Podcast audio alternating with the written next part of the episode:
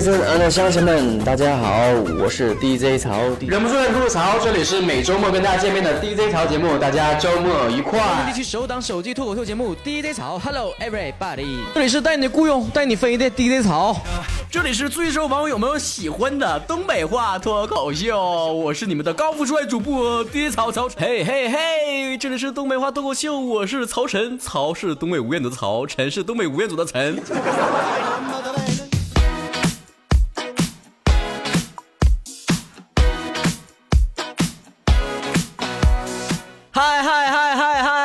这里是陪伴您走过了五年岁的东北话脱口秀。曹哥今天异常的兴奋呢，要不说五个嗨，都对不起这五年的时光和岁月。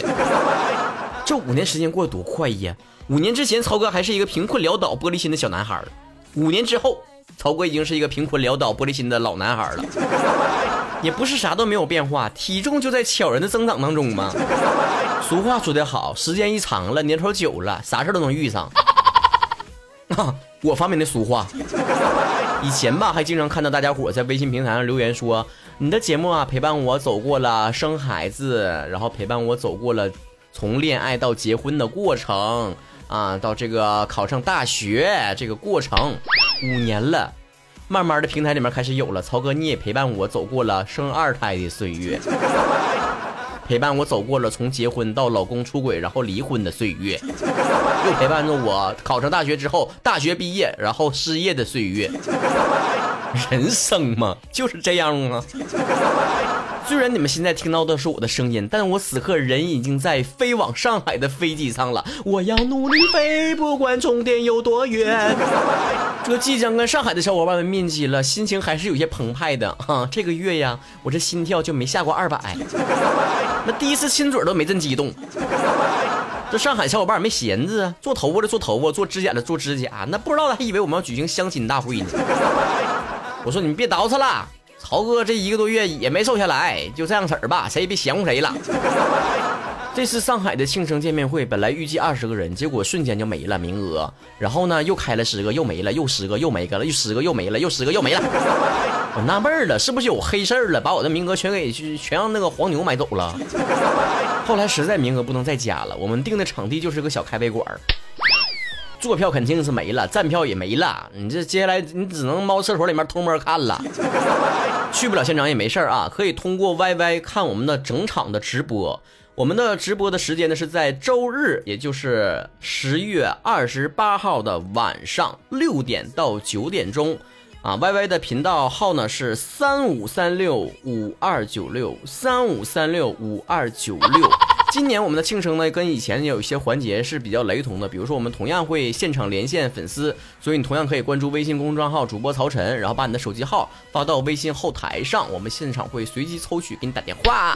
然后另外呢，也还有这个可以留下一些问题，我们现场呢会挑一些比较精彩的留言跟大家一起互动起来。每一年五周年的特别节目啊，我都绞尽乳汁那个脑汁啊，都合计弄点什么玩意儿，新鲜的玩意儿。之前呢，我们做过呢，从出道也就开始做节目开始，一直到最近的节目有一个回顾，能够听到曹哥从一个非常清澈的小男生，慢慢怎么成长成为一个脱口秀主播的。那么在这个第五年的年头之后呢，其实这个东北话脱口秀的作用呢，已经不光光是说能够有陪伴大家走过漫长岁月的这样的一个作用了。更多的，我们开始延伸身边的一些话题，展开了一些对生活的思考。经常以前听到的一些评论呢，是说你的节目陪伴我走过了什么样什么样的岁月。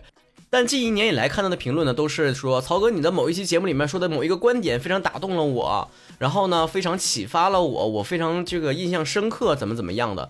所以今天呢，我们就来盘点一下这一年当中，究竟在节目当中出现了哪些非常经典的、有态度的、神来之笔的那么一个观点。来一起回顾一下。这么多年我都找不着女朋友，实在不行我找个男朋友吧。你拉倒吧你！你连女朋友都找不着，你还想找男朋友呢？一个连四级都考不过的人，就别搁这考虑考专八了，行不行？啊，收到我打赏了吗？虽然只有一分钱，可俗话说得好，一分也是爱呀。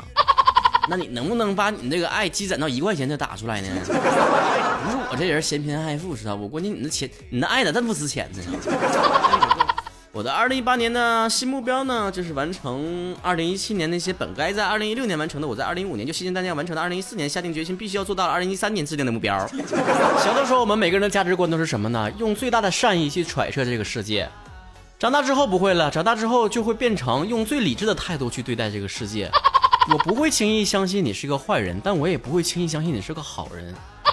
放在感情里面，这个道理不也是成立的吗？你小的时候上学的时候，经常说：“哎呀。”那个男孩子啊，穿了一件我喜欢的衬衫，阳光真好，我一下就爱上他了。第二天发现，妈呀，换个球衣正磕碜呢。一点点的小火星啊，就能就能燃烧整个大森林呐。长大之后肯定不会了呀，对吧？你肯定会多方面考量啊。哎，对他是有一点点动心，他确实靠谱吗？确实我们俩合适吗？性格合得来吗？未来能走到一起去吗？人因为慢慢被他变理智，确实变得没有以前那么浪漫了，却越来越。适应这个世界了。这个社会之所以能够正常的运作，是因为有健康的规则。当有人去破坏了这个规则，那么这个破坏规则的人，自然会受到他应有的结果。不信，咱们就走着瞧。有用没用，当然不是衡量一个事的唯一标准。就像啊，这个很多留言里面的人都说呀，他们在暗恋一个人，觉得暗恋这个过程啊是没什么用，却一直在坚持的。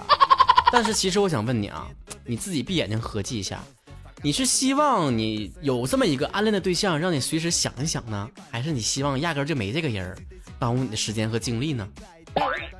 如果你还是倾向于有这么个人，有个想头，有个念头也是不错的，那你就别抱怨没有用。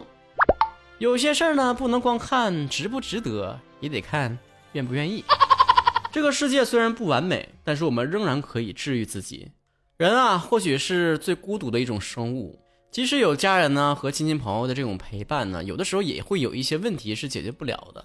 当我们坐这个过山车从最高点下滑的时候，虽然很恐怖，但当它仍然在正确的轨道的时候，很快的就会回到地面上。生活就是这样起起落落的。我仍然相信我自己的一套哲学理论，就是我仍然相信生活是守恒的，有多少烦恼就会有多少开心的事情。当我们的生活变得糟的不能再糟的时候。那就是有起色的时候了。抑郁症不是一种矫情，不是说想开点就能解决的问题，它是一种真真正正的疾病，就像感冒发烧一样，需要去吃药，需要去看医生，需要一些疗法去控制。即便你深陷泥潭，也不要惊恐，有曹哥陪伴你走过所有的困境。毕竟生活还在继续。去一天过都二十四小时，你有钱一个礼拜他也不能出来八天。科技再发达，老爷们也生不了孩子。那那个事儿吗？就是你这个生活的态度，就看你怎么看待。过得丧的人经常想的一句话就是为什么开心呢？像我这种乐天派、过得开心的人，经常想的一句话就是为什么不开心呢？小到一台春节晚会，大到整个过的生活，不都是这个样子吗？在抱怨没有年味的时候，你有没有想过这个年味到底指的是什么？你总说怀念小的时候的春节，小的时候春节怎么过的呀？小的时候吃点好吃的，现在吃的不更好吗？小的时候看春晚，现在春晚的舞台更大了，明星大腕也更多了。小时候喜欢打麻将，现在都有自动麻将桌了。小时候喝都是喜乐，现在都有养乐多了。小时候串门都坐公交，现在都有私家车了。以前发个短信一毛钱一条，现在都是微信免费群发拜年科了。再说日子过得不好，不就是作吗？这种三十岁的焦虑，就可能是我们小的时候对于未来成年之后三十岁的那个人生的规划太过于美好。从一开始的人设就是人中龙凤、出人头地，我肯定是个不平凡的人。正月十五的生日，那就是发财当大官的命。在人生的前三十年里面，你压根就没有做好会未来成为一个普通人的心理准备。后来你发现，你也不过就是俩眼睛、一个鼻子、一个嘴吗？利是牙一一一疼，不也是嗷嗷三叫唤吗？变胖了之之后，身边追你的女的不也没了吗？走大街上不也没有星探把你挖掘出出道，让你成为修波 star 吗？你不也没创业成功，然后走向人生巅峰，迎娶白富美吗？咋地不不也没咋地吗？我们这一代人呢，都是独生子女，都被父母抱以非常强大的这种期待，每个人都不甘心自己成为一个平凡的人。而事实是，这个世界上大部分的人都是平凡的人。我娶不着林允儿，你也嫁不了吴彦祖。我没遇到富婆，你也没跟白马王子过上幸福愉快的生活。我没有成为唱跳巨星，你也没有成为 T 台 model，不但没有实现童年的梦想，而且还失去了童年的赤子之心。小的时候写作文都是啊，我的梦想是成为科学家啊，成为这个老师，光荣的人民教师。现在是同一个世界，同一个梦想，没有钱就行。然而，大多数的人一睁开眼睛，还是脑中一串数字：房贷要还多少，房租要交多少，然后这个保险要交多少，啊，信用卡要还多少，略显卑微的活着。我们必须为前十年的散漫去买单。科技发展到现在啊，可以说在我们认知范围之内是无所不能了。现在的人工智能呢，甚至是可以取代人类的一些作用去做一些事情。甚至可以写一些新闻稿件，这个新闻我都看到了。那么这个时代是不是就不需要文科了呢？答案当然是否定的。为什么？因为我学文，我不能自打脸呢。长久以来，对于文科生的这个偏见实在是太多了。文科的男生，尤其是成为了食物链的底端。很多人的反应是：哈，文科男生变态。但是你永远都不要忘记，人类始终是有情感、有思想的一种高级动物。理科的东西再有用，它也填补不了文科的空白。你总说现在是一个讲求法律的时代，你不学文，你知道啥叫法吗？你总去网上批评别人三观不正，你不好好学学哲学，你知道三观是啥玩意儿吗？你也就知道个五官吧。你小时候总说未来长大了想成为一个光荣的园丁，你不学文不学师范，你咋成为园丁啊？拿喷壶啊？不好好学学地理、历史、政治啥的。你能看懂国际新闻呐？别人搁讨论菲律宾的时候，你也只能插一句嘴：“哎呀，那地方那嘎达芒果挺好吃的。”人工智能再怎么牛逼，它也永远没有人类的幽默感。哎，你就是把整个美国的这个硅谷盘下来，它也做不出来一期东北话脱口秀。就凭这一点，未来有一天，如果人工智能取代了人类，曹哥都不带下岗的。你们都下岗了，我也没下。器物和科技，它也永远创作不出来伟大的文学作品。如果这个世界上没有了文科，你让尔康和紫薇怎么从人诗诗歌赋谈到人生哲学呀？没有了人类思想，你打开那每一天新闻版面，看到的只有冷冰冰的零和一啊！我说的零和一是是那个代码哈，不不不是那个就不那个别的意思啊。在这样一个急功近利的年代里面，每一个人都追求着成功，都向往着成功，向往着金钱和权利等等等等。有的时候，我们的身体跑得太快了，完全忘记了灵魂已经跌到哪个地方了。我们忘记了人类作为高级动物，需要有很多饱满的情感和深邃而复杂的思想，需要这样的一个人类文明的重要载体。人类需要，而且永久的需要。哲学需要历史，需要文学，需要艺术，需要幽默感，需要东北话脱口秀。虽然呢，我也会偶尔的抱怨啊，开玩笑似的说学文毁了我呀之类的话。不过呢，我还是从来没有后悔过自己学文科。你们讲了很多选择学文学理的理由，但是我的理由只有一个，很简单，就是我喜欢，我感兴趣。其实按照天赋来讲，我的聪明非常适合学理，我的懒惰非常不适合学文。但是我一直怀揣着一种非常天真的想法，就是用我自己的思想去改变这个世界，用自己的文字，用我的声音去记录这个时代。那种就是对别人私生活指手画脚的人，你说你们平时生活当中吧，特别烦那种七大姑八大姨来满脸编四舅嘛，成天又对你催婚呐，又催生孩子，你就觉得他特别八卦，特别烦人。然后呢？你要看到身边有那种邻居、那种大妈啥的，成天指手画脚的，没啥闲嗑，就搁那嚼屁根子啊，然后嚼舌根，就跟他说：“哟，这家小孩怎么地了？那家老娘们儿，那家老爷们怎么怎么地了？”嘘嘘嘘嘘，一天搁那八卦，完你特别烦。现在你做的事儿跟他们有什么区别呀？只不过你把这个嘘嘘这个嚼舌根的劲儿放网上了，不一回事吗？你们终究不成为你们讨厌的那种人了吗？你们就是未来小孩子们的七大姑八大姨、烂边四舅吗？知道这个现实不？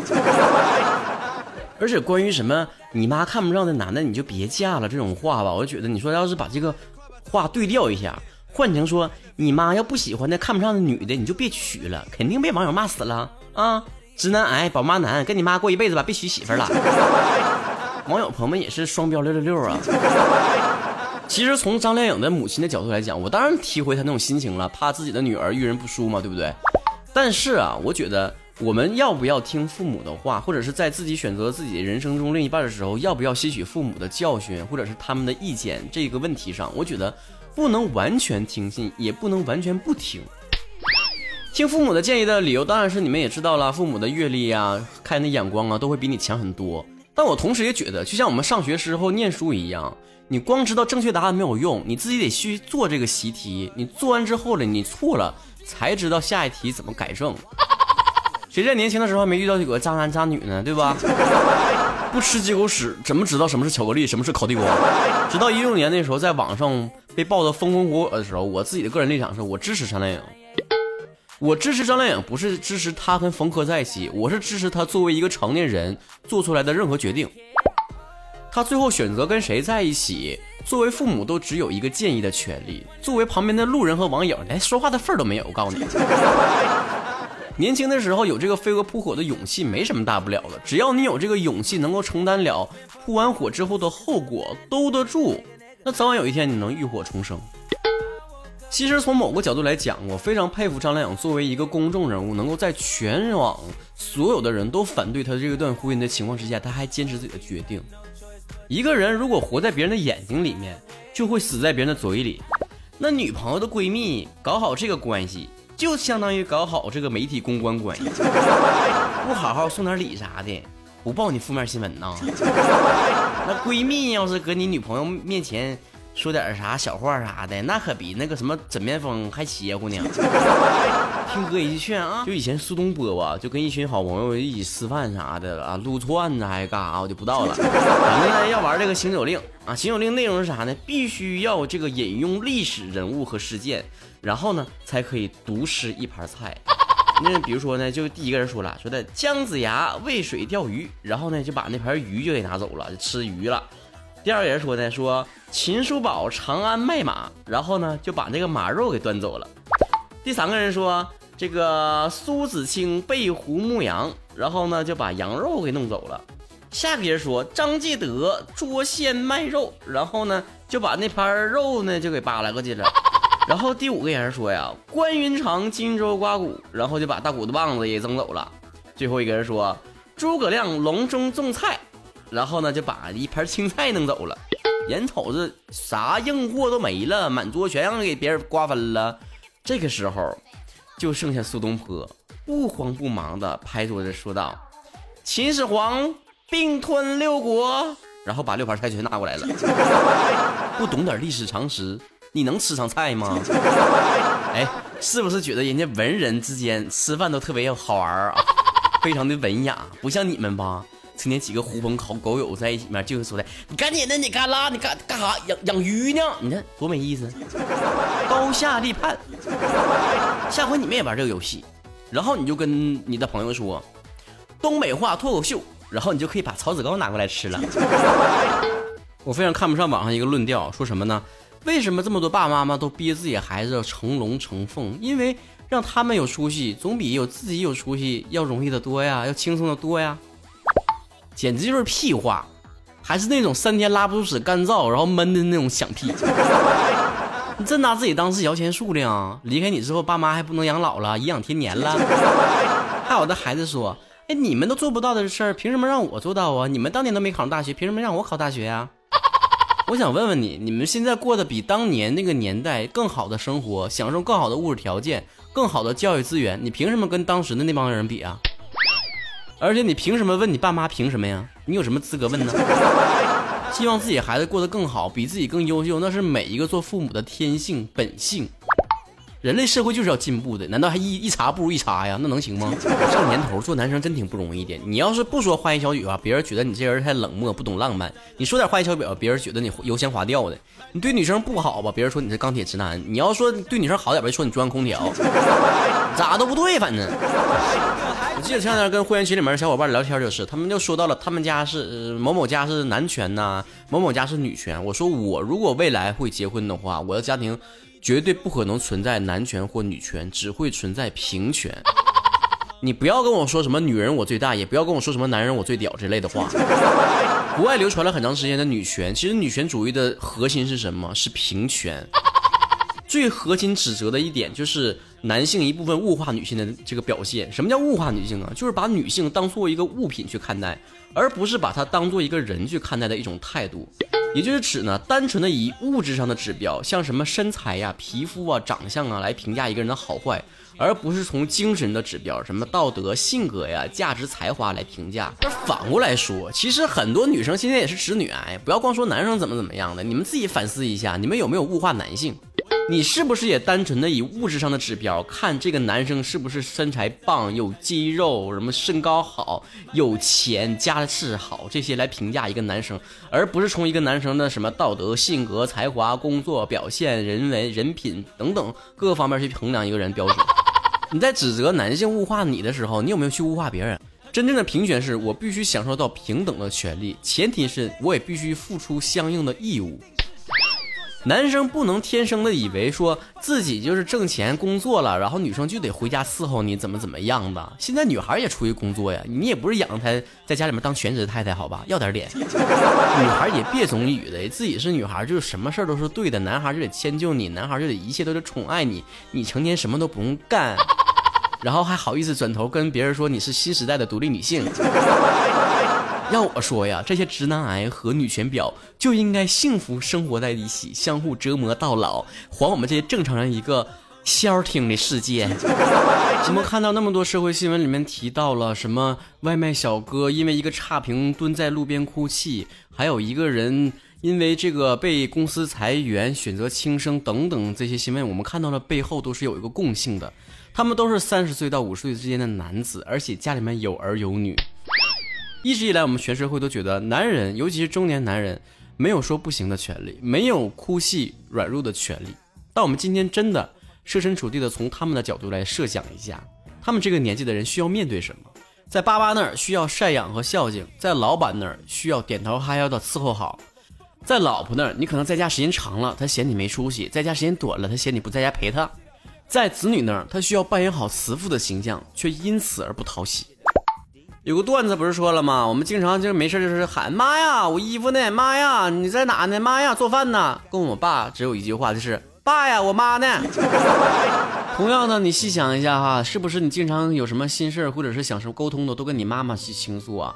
而你爸每次给你打电话的时候，都会说，哎，我听你妈说呀，你怎么怎么样？哎，我听你妈说怎么怎么怎么地。你的爸爸呀，可能没有你妈呢，这个善于沟通，也没有你妈情商高。但是他想了解你和沟通你的心情是完全一样的。一个父亲走进家门之后，拥抱自己的妻子，拎了一兜子好吃的，然后给自己孩子的时候，谈笑风生，在家里的时候，之前他在门口深呼吸，花了多少的力气来挤出脸上那个笑容，你绝对不会知道。他在走进家门口之前，需要消化多少负面情绪来维护自己作为一个父亲形象。花费多少的力气，你可能也不知道。你所知道的只是他是一个无所不能的顶天立地的父亲。这年头有听说过女神节，没听说谁也过男神节。母亲节风风光光，父亲节冷冷清清。就在刚刚，某这个自媒体大号还发了一篇文章，说祝单身妈妈们父亲节快乐。你看看，爸爸们就这么一个节日，妈妈们还要来蹭热度。何其悲惨呢！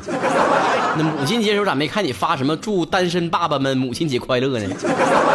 但是各位在坑爹的时候可是没在客气呢。那些父亲节快乐，你们值得跟妈妈们一样的赞誉和掌声。为什么我到现在已经毕业？我看看几年，一二三，四五六七，就是一个毕业很多年的中年人，才说自己是斜杠青年。因为你作为职场新人的几年，一定要把自己的第一职业做好、做踏实，在一个行业里面做到精准。不说小有名气吧，也要是一个什么某某一个垂直行业和领域里面的专家吧。如果你的主战场都没有经营好，你就开辟第二战场，那能打赢仗吗？现在过的是啥日子了啊？一家一个宝，对吧？男孩很多都是独生子。那从小精细的养到大的啊，天天吃啥喝啥，营养怎么补啊？风吹不着，雨淋不着的，孩子长大啥样，不就是上一代人怎么教育出来的结果吗？其实本着这个同性相斥的原则吧，市面上小鲜肉呢，我也不是特别得意啊。我觉得他们的我的美色受到了威胁。就举个例子，鹿晗好了，每一次在网友们都批判他，说他非常娘气啊，怎么怎么样的。我虽然对他没什么兴趣。但是凭我对他的了解，他的性格各个方面表现呢，没有什么好娘气的呀。人家就是长得漂亮，怎么了？啊，就偏得长得像冯小刚那种歪瓜裂枣就叫 man 是吧？啥叫直男癌？这就叫直男癌。你评判一个男生的这个标准娘与 man，你要看的是性格，而不是外貌。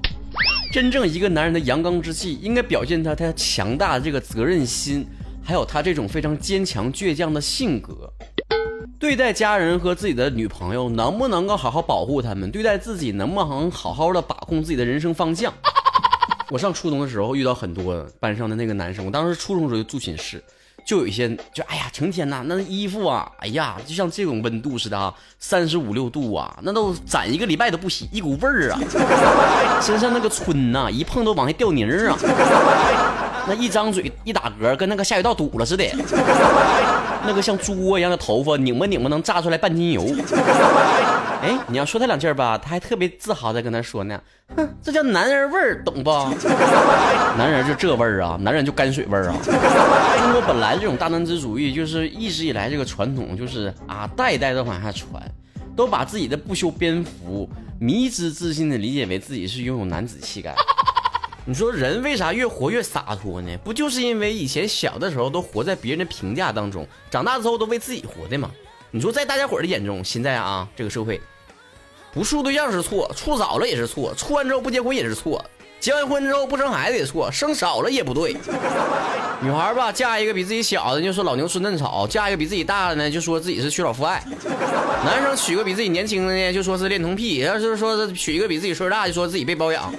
长丑不行啊，这颜值正义，长得好看也不行，肯定整容了。就连我这种当主播的也不容易啊，这搁粉丝群里面说话少了吧，嫌我这个不亲近粉丝有距离感；说话多了吧，嫌我成天叨逼叨逼的缺乏神秘感。众口难调，总听别人叭叭，你还摇好啊？走自己道呗，让别人逼逼去呗。自打上次一位明星自杀之后，他的朋友没有第一时间在微博上表示哀悼，这件事被喷这件事儿，我就想发自内心的问一句：人啥事儿都得往微博上说呀？啊？你要一天不发上厕所，是不是说明你干燥了？一天不发你精神状态正常，就说明你忘吃药了？一天不出来秀恩爱，说明你出去约炮去了？人两口在床上说个生日快乐，就是一翻身的距离，还用得着打字搁网上说呀？而且咱说句实在的哈，你说这个时候搁风口浪尖的，还不保持安静点，还出来嘚瑟，那不作死吗？被罚了八个亿啊，小伙伴啊，那心得多大还过生日啊？你说你在外面大马路上吐口痰都能被罚的倾家荡产的主咋，还有心管别人过不过生日呢？全世界咋就你管的最宽呢？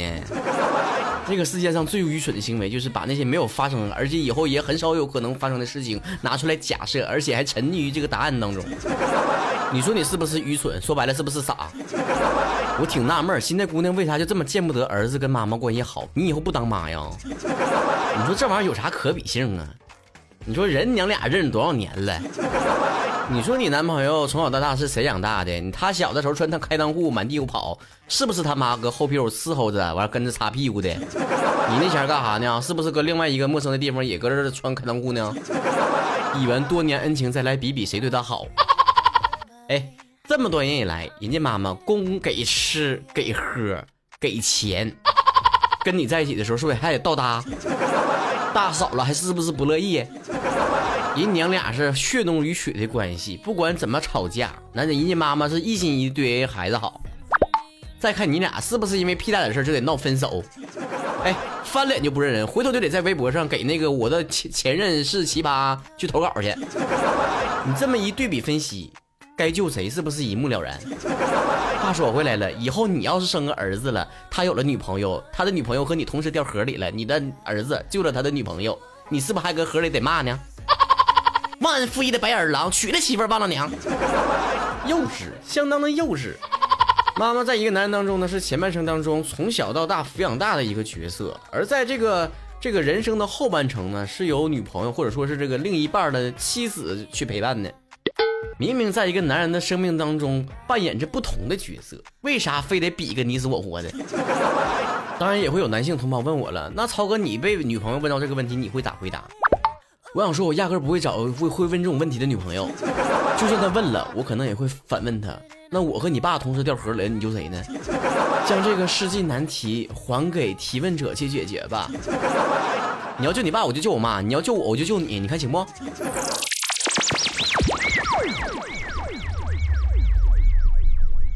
哎。这不回顾不要紧，一回顾是不是发现曹哥哪有事哪到是吧？其实咱们随便想一想啊，是不是就是一个问题叠着另外一个问题，这样堆积起来我们的生活呢？我做节目做五年了，我会有一些思考，就是说，我喜欢逗大家开心，但这个开心能够持续多久呢？是不是听完十分钟之后笑过了之后就忘记了？再一关掉手机之后呢，我们面临着还是我们困扰的我们的一些问题、一些烦恼、一些心事无法解决。跟长辈们说呢，害怕有代沟；去网上呢看一些名人的演讲，都感觉曲高和寡，然后没有共鸣。甚至呢，随着这个年龄的增长啊，这个长大之后呢，对身边朋友倾诉的欲望都已经快没有了。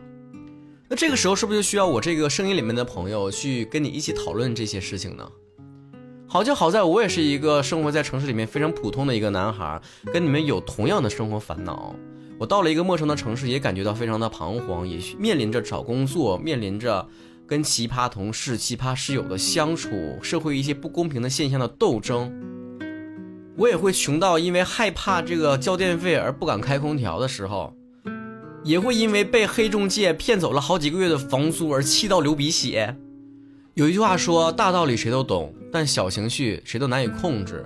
我觉得这就是我们节目存在的一个价值，就是我们很少去说一些大道理，都是帮大家排解一些小情绪。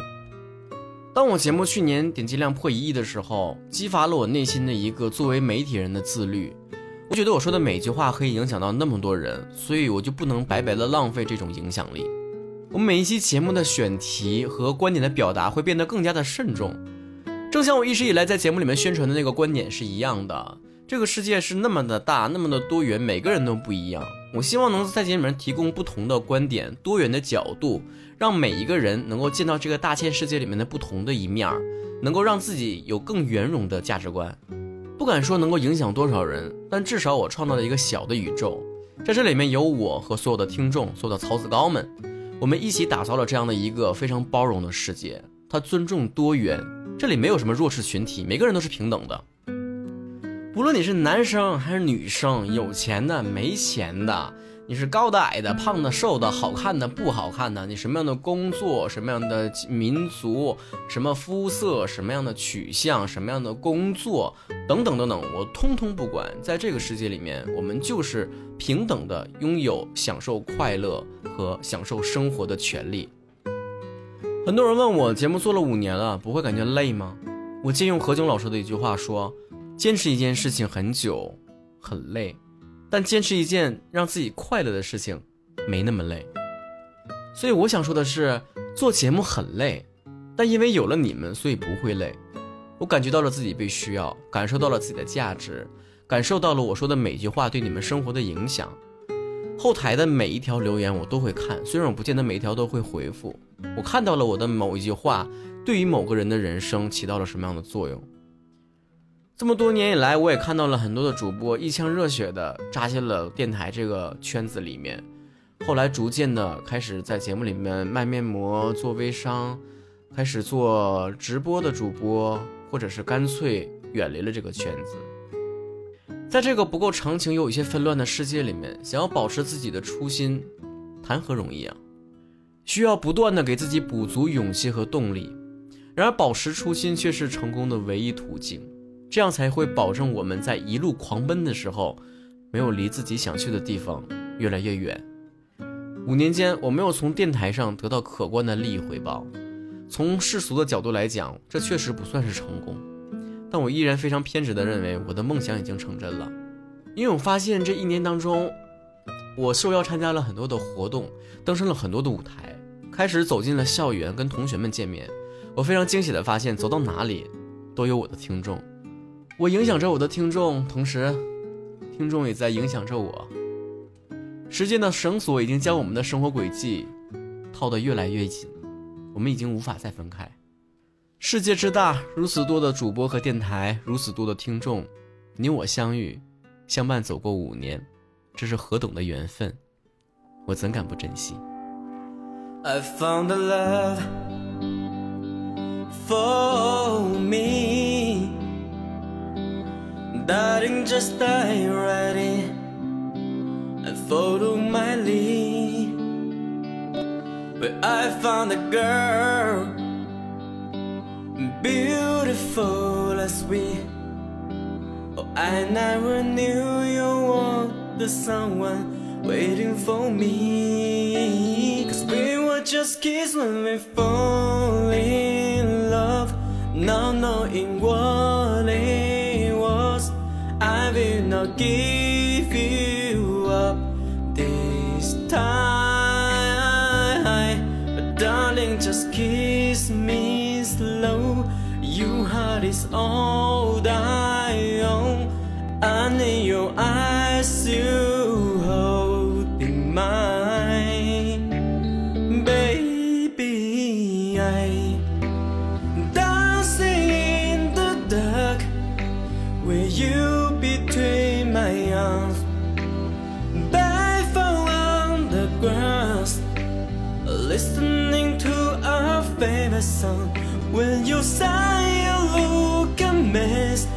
I whisper underneath my breath. You heard it, letting you look perfect tonight.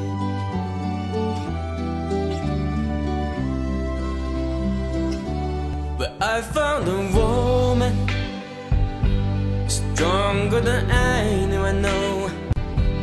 She shared my dreams. I hope that someday I share her home.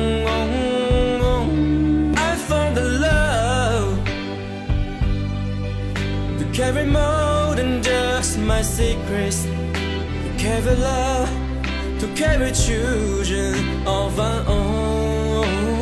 We are